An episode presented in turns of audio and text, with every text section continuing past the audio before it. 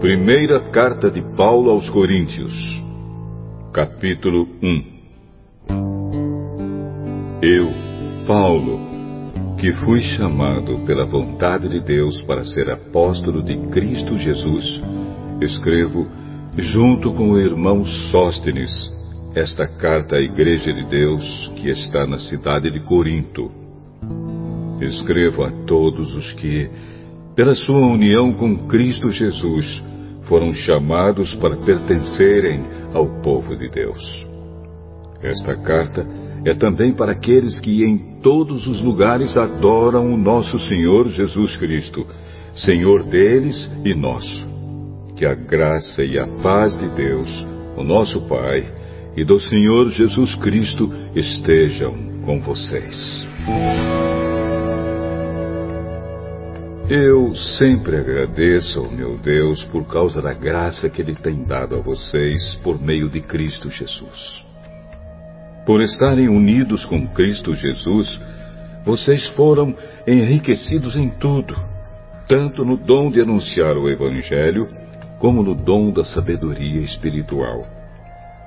A mensagem a respeito de Cristo está tão firme em vocês que vocês não têm deixado de receber nenhum dom espiritual enquanto esperam a vinda do nosso Senhor Jesus Cristo.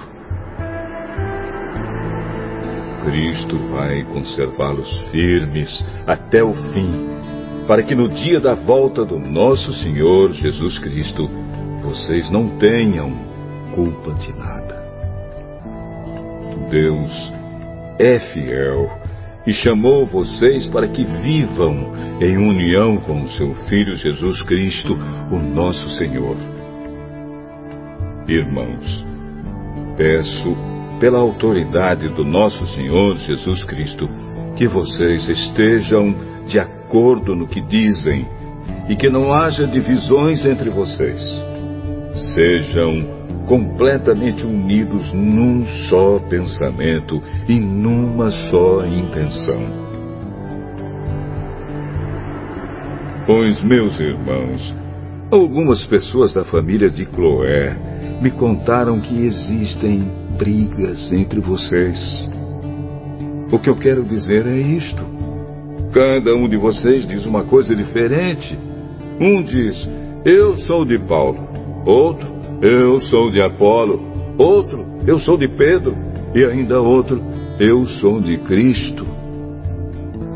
Por acaso Cristo foi dividido em várias partes? Será que Paulo morreu crucificado em favor de vocês? Ou será que vocês foram batizados em nome de Paulo? Graças a Deus que eu não batizei nenhum de vocês, a não ser Crispo e Gaio. Assim ninguém pode dizer que vocês foram batizados em meu nome. Ah, sim. Batizei também Estéfanas e a família dele. Mas não lembro de ter batizado mais ninguém. Pois Cristo não me enviou para batizar, mas para anunciar o Evangelho. E anunciá-lo sem usar a linguagem da sabedoria humana, para não tirar o poder da morte de Cristo na cruz. De fato, a mensagem da morte de Cristo na cruz é loucura para os que estão se perdendo. Mas para nós que estamos sendo salvos, é o poder de Deus. Pois as Escrituras Sagradas dizem: Destruirei a sabedoria dos sábios e acabarei com o conhecimento dos instruídos. Então, o que poderão dizer os sábios e os instruídos? O que vão dizer os grandes oradores deste mundo? Deus tem mostrado que a sabedoria deste mundo é loucura. Pois Deus, na sua sabedoria, não deixou que os seres humanos o conhecessem por meio da sabedoria deles.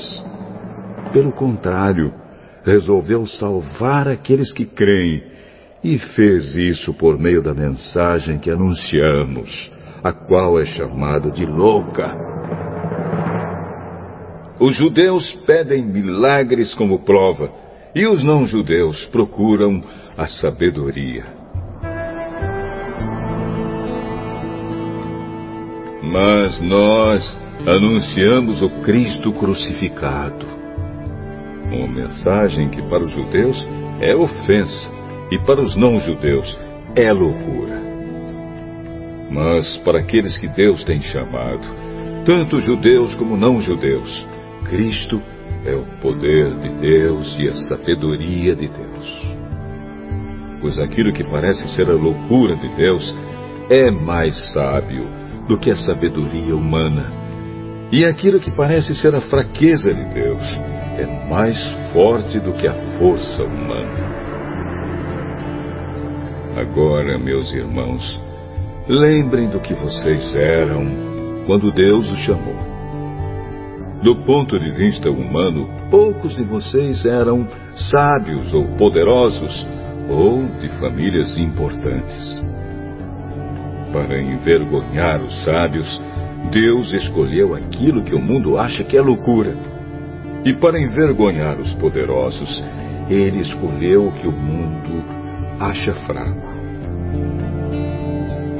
Para destruir o que o mundo pensa que é importante, Deus escolheu aquilo que o mundo despreza, acha humilde e diz que não tem valor. Isso quer dizer que ninguém pode ficar orgulhoso, pois sabe que está sendo visto por Deus. Porém, Deus uniu vocês com Cristo Jesus e fez com que Cristo seja a nossa sabedoria. E é por meio de Cristo que somos aceitos por Deus, nos tornamos o povo de Deus e somos salvos. Portanto, como as Escrituras Sagradas dizem, quem quiser se orgulhar, que se orgulhe daquilo que o Senhor faz.